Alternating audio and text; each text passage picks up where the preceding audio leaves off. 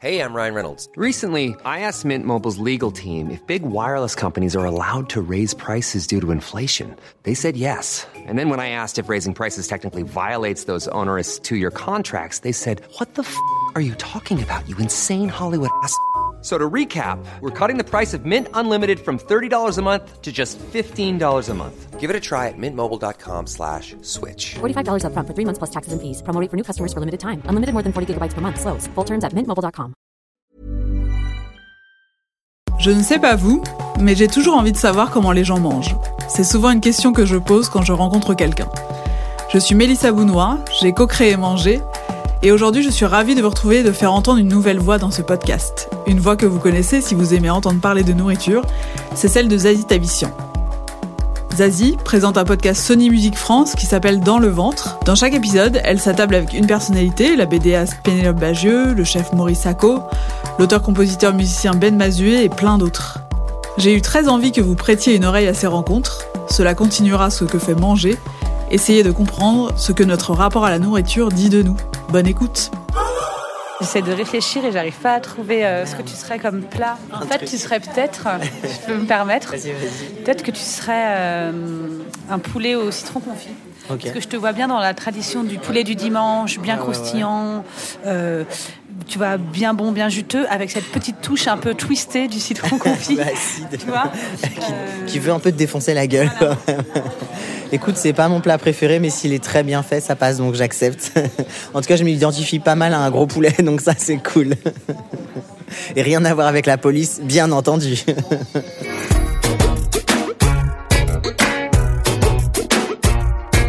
Dans le ventre d'océan, dans le ventre d'océan, dans le ventre d'océan, dans le ventre dans le ventre d'océan. Bienvenue dans ce nouvel épisode de Dans le ventre. Ce midi, je pars explorer l'estomac d'Océan. Océan, je l'ai d'abord découvert il y a une dizaine d'années, alors qu'il était Océane Rosemary, son nom de scène avec lequel il jouait ses premiers one-man shows, La lesbienne invisible et Chaton violent. Depuis, il a fait sa transition femelle to male, transition dont il parle dans un très beau documentaire Océan, sorti sur France TV Slash en 2018. Un deuxième volet de ce documentaire, où il raconte cette fois-ci d'autres parcours de transidentité, est sorti en octobre 2022. Je parle, je parle, mais j'ai la dalle. Nous avons rendez-vous à la Parade, restaurant du 11e arrondissement de Paris, où l'on boit du bon vin naturel. Et apparemment, ça devient une habitude dans la saison 2. L'invité est encore arrivé avant moi. euh, oui, ok, merci.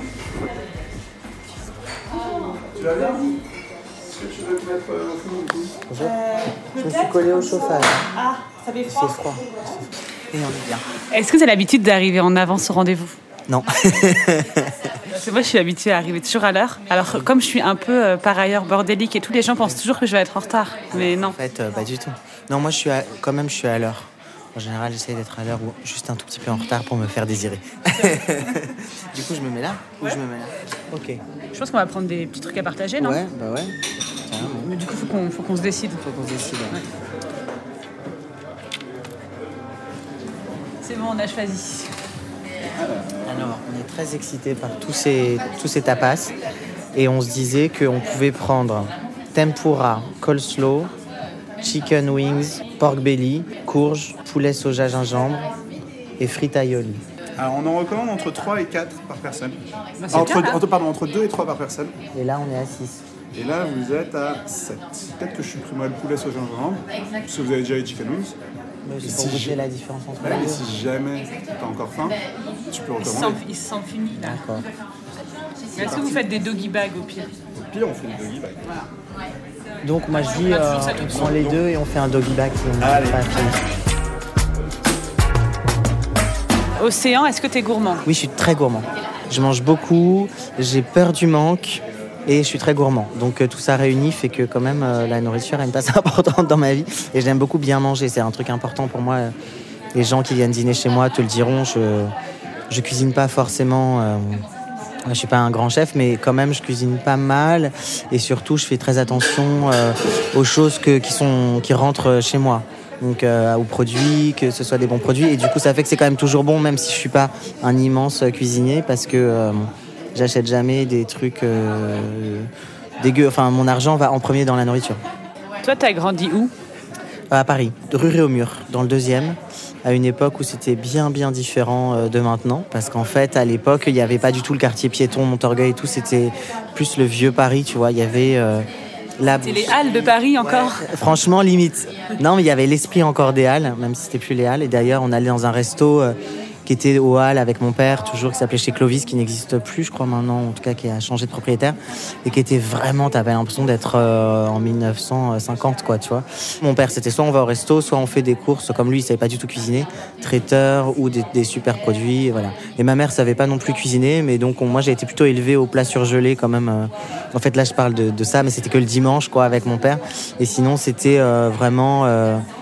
Ma mère, elle faisait euh, bah, des pâtes, euh, des trucs, euh, enfin le plus rapide, tout ce qui était rapide, parce qu'elle avait pas le time et qu'elle bossait beaucoup et qu'elle avait trois enfants à élever, donc c'était pas franchement gastro, c'était pas trop la daronne qui cuisine toute la journée. Elle savait vraiment rien faire et encore aujourd'hui, franchement, on cuisine beaucoup mieux qu'elle avec ma sœur.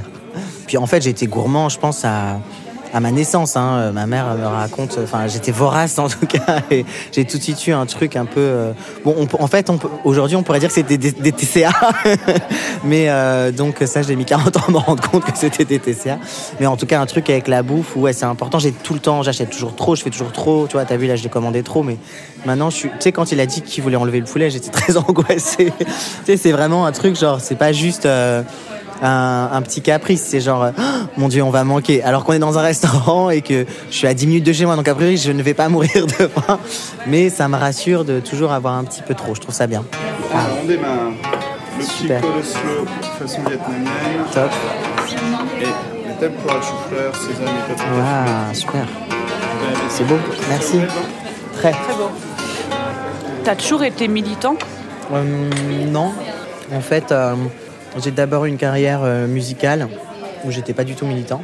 En fait, ça a commencé quand j'ai écrit La lesbienne invisible, où là, euh, je l'ai fait très intuitivement parce que je voyais bien qu'il y avait euh, de la lesbophobie. euh, mais j'étais pas euh, je me disais pas féministe. Enfin, tu vois, j'avais pas de culture féministe du tout. Et euh, donc j'ai fait ce spectacle assez intuitivement pour, euh, entre guillemets, démonter les clichés euh, sur euh, les lesbiennes. Et en le faisant, je me suis rendu compte que c'était important, que ça avait du sens et que c'était euh, pas euh, anodin de faire ça. Et que finalement c'était assez euh, militant, mais je m'en étais pas vraiment rendu compte, tu vois. Enfin, je l'avais pas pensé comme tel. Et du coup, quand j'ai commencé à entendre des trucs genre... parce que j'ai tout de suite été assez médiatisé parce qu'il n'y avait pas vraiment de lesbiennes out, féminines, etc. qui, qui faisaient de, one en tout cas à ce moment-là. Il y avait d'autres choses, mais en, stand-up ça n'existait pas trop. Et quand, quand les médias commençaient à dire euh, genre euh, non mais toi ça va, genre toi ça passe, j'étais là genre comment ça moi ça va? Je suis pas là pour défendre que les lesbiennes euh, mignonnes, euh, euh, tu vois, euh, bien dociles, euh, comme en hétéropassing, euh, tu vois, qui était un peu ce que je jouais euh, sur scène à ce moment-là. J'étais là, je dis, euh, moi, euh, je, suis autant là pour euh, les butch, les meufs qui ont des, styles qui vous conviennent pas. je vais pas moins les défendre ou moins parler en leur nom. Et du coup, je me suis dit, non, en fait, voilà, faut pas que je rentre dans ce jeu-là où c'est genre, ah bah, y a, tu sais, comme l'arabe de service ou le noir de service, bah, d'un coup, j'allais devenir la lesbienne qui passe, tu vois. Et donc, en faisant ça, hein, voilà, petit à petit, j'ai compris plein de choses que j'avais pas forcément perçues jusque-là. Et j'ai même, a posteriori, compris que c'était une stratégie de survie que de me féminiser aussi à ce point-là. Alors que déjà à l'époque, je pense que j'étais quand même beaucoup plus euh, butch ou euh, déjà complètement trans, mais sans le savoir. T'es devenu de plus en plus militant? Ouais, ouais. En fait, euh, c'est pour ça qu'après Lesbienne Invisible, j'ai fait Chaton Violent, qui est un spectacle qui parle vraiment du privilège blanc, de l'islamophobie, du racisme de gauche, on va dire. Parce que j'ai aussi pris conscience de ma place, quoi. Parce que c'est c'est bien beau de dire, oh là là, je suis lesbienne, les lesbiennes sont discriminées, bon, ce qui est vrai. Mais euh, de, si tu penses pas en même temps les questions de race et de classe, en fait, tu es complètement à côté. Et donc de pouvoir aussi parler aux gens de mon milieu et de leur dire hey regardez on est blanc waouh c'est un truc de ouf. Vous allez pas en revenir tu vois et en vrai les blancs des fois ils ont toute leur vie ils ont pas capté qu'ils étaient blancs tu vois. Et ce qui empêche pas que je puisse encore aujourd'hui euh, faire des trucs vraiment de blanc et être euh, à côté de la plaque euh, tout en croyant bien faire. Parce que c'est le principe tu vois c'est que quand tu as des privilèges euh, ben tu peux tout le temps en fait euh, faire de la merde et ça c'est un peu chiant parce que ça ton ego euh, prend un coup mais il faut il faut le reconnaître et, du coup bah essayer de faire mieux en fait tout le temps quoi Donc voilà, j'ai élargi, on va dire, mes endroits euh, de militance, euh, tu vois, pas juste mes sujets. Et après, quand j'ai transitionné, ben, le fait de faire un documentaire sur ma transition, ça a fait que je me suis resserré un peu, en effet, sur moi à ce moment-là. Et c'est pour ça que la saison 2, j'ai voulu à nouveau réouvrir et parler encore de transidentité, mais de montrer la, la diversité euh, de- des parcours et la variété des parcours. euh, voilà. Parce que le premier documentaire que tu as fait, donc Océan, ça parle de ta transition. Et le, le, hum, deuxième, là, tu vas rencontrer euh, d'autres personnes qui vont parler aussi de euh, leur transidentité. Ouais, des discriminations qu'elles vivent qui sont pas forcément que la transidentité, mais qu'est-ce que c'est quand tu es trans euh, et racisé, qu'est-ce que c'est quand tu es trans et handicapé, ou quand tu vas faire de la prison? Voilà, et... euh, parce que ce qui m'avait déplu après la saison 1, c'est que les gens euh, avaient un peu tendance à dire euh, Ah, ok, donc c'est ça d'être trans. Et j'étais ah, non, non, non, non, non, non, c'est pas du tout ça. Moi, j'ai un parcours très exceptionnel au sens atypique et privilégié, puisque j'ai transitionné tard, donc j'étais matériellement autonome. euh, tu vois, j'étais pas, j'allais pas me faire foutre dehors par mes parents, enfin, tu vois. Et que je suis blanc et qu'en effet. euh, j'ai des privilèges immatériels et matériels, tu vois, qui font que, que ma transition, bah, je pouvais aller dans un parcours privé euh, si je voulais pour ma mastectomie, ce que plein de gens ne peuvent pas faire, et que le parcours public, il est beaucoup plus violent, enfin, tu vois. Donc, je voulais montrer que euh, je ne suis pas du tout euh, représentatif. C'est bon, tu, tu te régales? Mm, super bon. C'est bon ça, hein bien caramélisé. Trop bon. Ouais.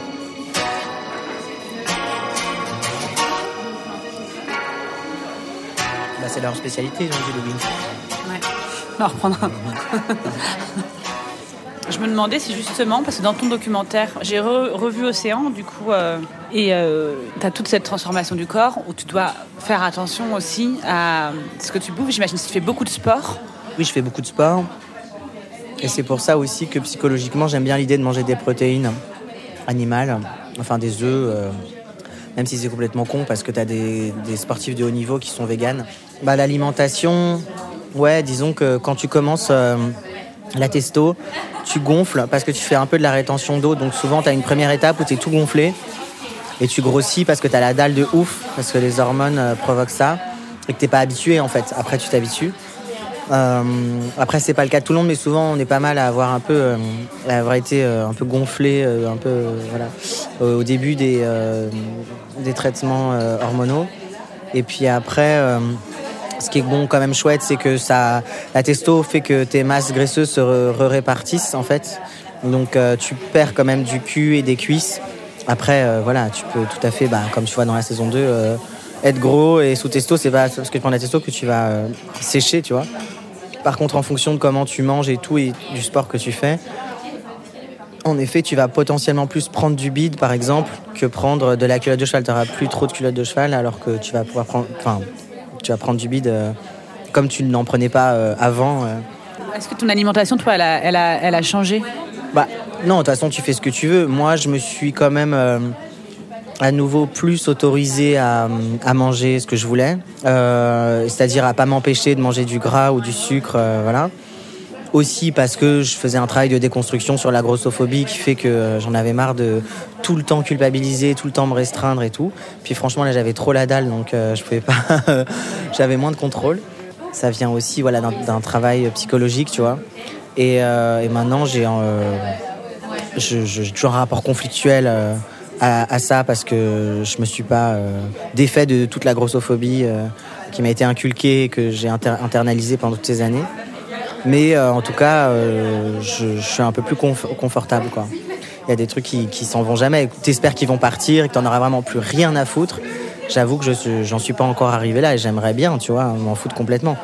Mais bon, bah, je suis quand même, euh, voilà, encore une fois, marqué par, euh, par ces références permanentes de euh, moi beau, c'est forcément moi un peu mince, tu vois, ou plutôt plus mince que plus gros.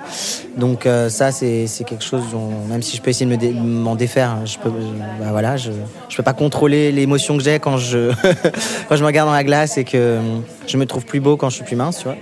Euh, pour autant, euh, je me prends quand même pas trop la tête. Enfin, j'essaie de moins me prendre la tête, quoi. Je trouve ça intéressant parce que je ne sais pas si tu as lu un livre de Nora Boisoni qui s'appelle euh, Stéquisme. Elle raconte comment l'alimentation fait genre aussi et comment dans nos imaginaires on a euh, l'homme mangeur de steak et euh, la femme mangeuse de salade. Comme j'ai beaucoup travaillé sur le- les questions de, genre, euh, de fémi enfin, le féminisme et tout, c'est des choses que j'ai déconstruites en fait et que je sais qui sont absurdes. Donc en réalité, euh, comme je te disais, je mange beaucoup moins de viande euh, qu'il y a 10 ans, euh, bien avant ma transition. Parce que euh, parce qu'en fait, je sais que c'est pas là. Enfin, tu vois, genre, je vais pas affirmer ma masculinité en mangeant des steaks, tu vois, au contraire. Et en plus, j'ai plutôt envie de proposer un modèle d'homme différent et un tout petit peu plus élaboré que le mâle alpha qui euh, mange de la viande crue euh, tous les midis.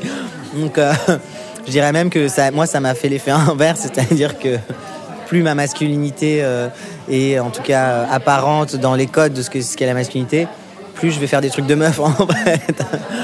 Parce que pense que c'est là que ça devient intéressant. Quoi.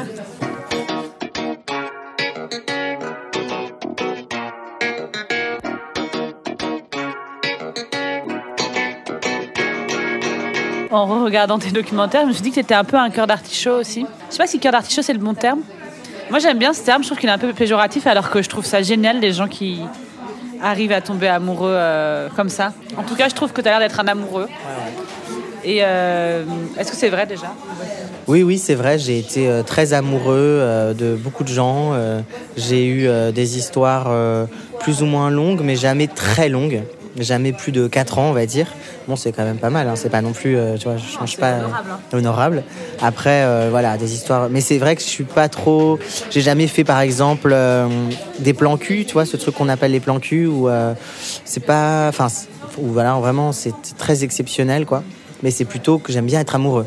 Donc euh, j'aime bien qu'il se passe un vrai truc fort où j'ai l'impression que ma vie euh, va changer, que je suis complètement bouleversé par quelqu'un, etc. Donc euh, après, ça veut pas, voilà, en effet, ça veut pas dire que je suis un surconsommateur comme l'in- l'indique peut-être le terme cœur d'a- d'artichaut, mais je m'investis beaucoup dans, dans les histoires d'amour. Donc après, je vois que je change aussi en vieillissant et que hum, maintenant, je suis quand même. euh, c'est là que je vois vraiment que j'ai vieilli, quoi. Mais je dis pas ça de manière négative, hein. Mais euh, j'ai vraiment euh, plus l'envie d'être euh, d'être posé, d'être bien, d'être bien avec quelqu'un en fait. Parce que je me rends compte aussi que j'ai eu beaucoup d'histoires assez toxiques et c'est pareil, c'est des choses qu'on déconstruit aussi. de se dire tiens euh, toxique c'est pas forcément passion enfin tu vois l'amalgame qui peut être fait entre une relation toxique qui serait forcément du coup plus forte que les autres parce qu'on souffre tout le temps non non je me dis bah non en fait euh, on souffre juste plus tout le temps mais ça veut dire que la qualité qu'il y a une qualité d'amour en fait et que maintenant que je suis dans une relation qui a une très très grande qualité euh, justement où il n'y a pas de violence où il n'y a pas de voilà, il n'y a pas de, peur toutes les deux secondes d'être abandonné, etc. Ben, je trouve que c'est mieux. Enfin, je trouve ça mieux, mais c'est mieux maintenant. Après, euh, j'ai fait ce que j'avais à faire. J'ai traversé. euh, Passer par des choses parfois un peu compliquées, même des relations nulles pour se rendre compte des relations bien. grave et faire euh, et faire une psychanalyse si on peut, c'est chouette. Euh, ça aide aussi, je pense. Comme, enfin, dans mon cas, en tout cas, ça m'a aidé à, à- à séparer. euh, à séparer les choses et à pas tout, tu vois, à pas les vivre tout le temps mes névroses dans les histoires d'amour. Est-ce que ça t'est arrivé de, de plus avoir faim à des moments de ta vie quand tu avais justement des, je sais pas, des histoires compliquées, que tu étais triste ou même sans que ça ait aucun lien avec l'amour? Bah, alors mon problème entre guillemets, c'est que quand je suis heureux, je suis content, donc j'ai envie de manger. Quand je suis malheureux, bah je suis malheureux, donc euh, je suis frustré, donc j'ai envie de manger.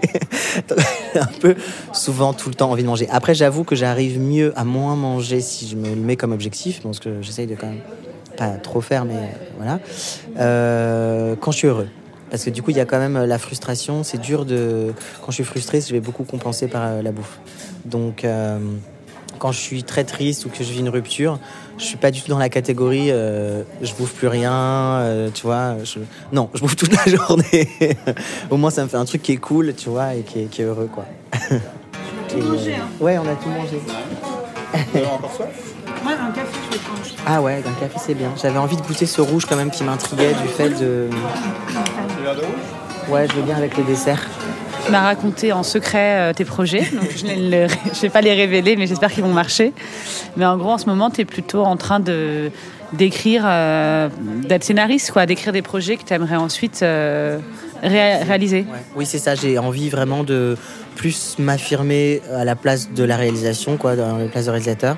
Et donc euh, là, les projets que j'écris, c'est pour les réaliser tous. Et il y a, on va dire, moitié docu et moitié fiction. Et, et, voilà, il y a un projet de saison 3 sur, sur le faire famille, sur la parentalité. donc on verra si tout ça se fait. Bah, bravo. Merci. Merci beaucoup. Je te réinviterai, euh, tu me raconteras euh, les projets là que tu as en cours dont on n'a pas le droit de parler. Ouais, les projets secrets qu'on espère qu'ils vont se faire. Et quand ça sort, euh, on se refait un resto pour faire le débrief de comment ça s'est passé. Peut-être tu m'inviteras si tu deviens très riche. Mais c'est clair, la prochaine fois c'est moi qui t'invite. Je prendrai toute la carte comme toi. Grave. Je préfère prévenir Océan que je n'oublie jamais quand on me fait la promesse de m'inviter au restaurant. Même si là, vous l'avez remarqué, je me suis un peu invitée toute seule.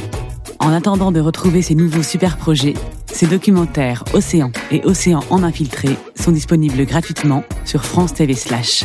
Je vous recommande vivement de les regarder. C'est passionnant. Dans le ventre est un podcast produit par Sony Music, imaginé et écrit par Zazie Tavissian et réalisé par Geoffrey Puitch. Merci au groupe Bagarre pour l'utilisation de leur titre Malouve dans notre générique cet épisode vous a plu, n'hésitez pas à vous abonner et à en parler autour de vous. En attendant, n'oubliez pas, bien manger, c'est bien, bien manger, bien accompagné, c'est encore mieux. Hier, pour la première fois, j'ai acheté des palourdes, je ne sais pas pourquoi. je voulais prendre des coques, parce que je me dis quand même, c'est, c'est sympa de faire des, coques. Et euh, ça me rappelle mon enfance en Normandie. Et euh, la poissonnière de mon marché qui m'aime beaucoup, euh, que j'aime beaucoup d'ailleurs, elle dit mais non mais enfin prenez des palourdes, elles sont en promo. Donc bon en fait c'était quand même deux fois plus cher que les coques, mais comme je aucune personnalité et que je suis hyper impressionné, j'étais d'accord mais je vais prendre des palourdes alors. Et donc j'ai pris mes fucking palourdes et donc j'ai fait des, des linguines au vongolais à ma meuf qui est venue déjeuner. Donc j'étais ah, chérie tu tombes bien. Et euh, j'avoue que c'était super. En fait, c'est marrant, il y a des trucs qu'on n'ose pas faire ou on n'ose pas acheter parce qu'on se dit c'est forcément que des trucs de restaurant, comme si, euh, tu vois, c'était très complexe. Alors que franchement, faire des palourdes, mettre des palourdes dans une poêle avec de l'ail et du beurre, franchement, c'était pas très compliqué. Et c'est vrai que ça claque. Mais ta meuf a aimé, t'as eu du Ouais, j'ai grave du succès. j'ai pécho, laisse tomber. Vous venez d'écouter un épisode de Dans le ventre, un podcast Sony Musique France présenté par Zazie Tavissian. Si vous voulez écouter tous les épisodes du podcast, ils sont disponibles sur toutes les plateformes.